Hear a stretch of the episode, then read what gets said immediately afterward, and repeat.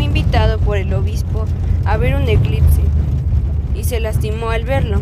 De Laura le dijo al obispo que no creía que Sierva María estuviera poseída y fueran ciertas las acusaciones en las actas de las monjas por falta de entendimiento.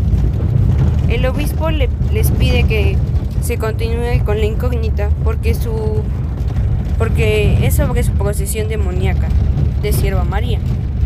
De Laura regresa al convento sin haber persuadido al obispo de que Sierva María no estaba poseída por un demonio.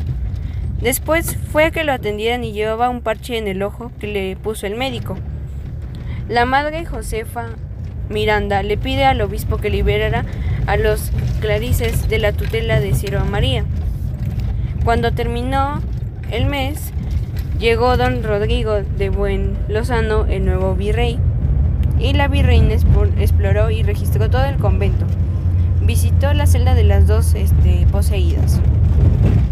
Ella tenía interés en la situación de Sierva María. A pesar de la quejumbrosa abadesa, Sierva María permaneció en el convento. Luego se enteró al preguntar al señor Marqués y le comentó que tenía días que no los veía. De Laura va a visitar al marqués porque el obispo lo pidió y el marqués confesó que él quería mucho a su hija, a su hija y que daría su alma por ella. De Laura se marcha con una maleta que se encontraba en la habitación y comienza a sonar la tiorba y le explica el marqués que era un instrumento musical italiano que tocaba Sirma María. De Laura visita a Brenuncio porque el marqués estaba preocupado por su hija y el médico le dijo a Sierva María que no estaba poseída por un demonio, sino que por culpa de todo eso moriría por los exorcismos. De Laura fue a ver a Sierva María y le dijo que el marqués quería verlo y le contestó que no quería verlo. Y al verlo, reconoció su maletita.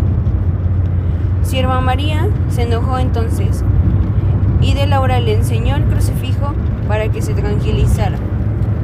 Después el obispo encontró a de Laura llorando después de los golpes que tenía.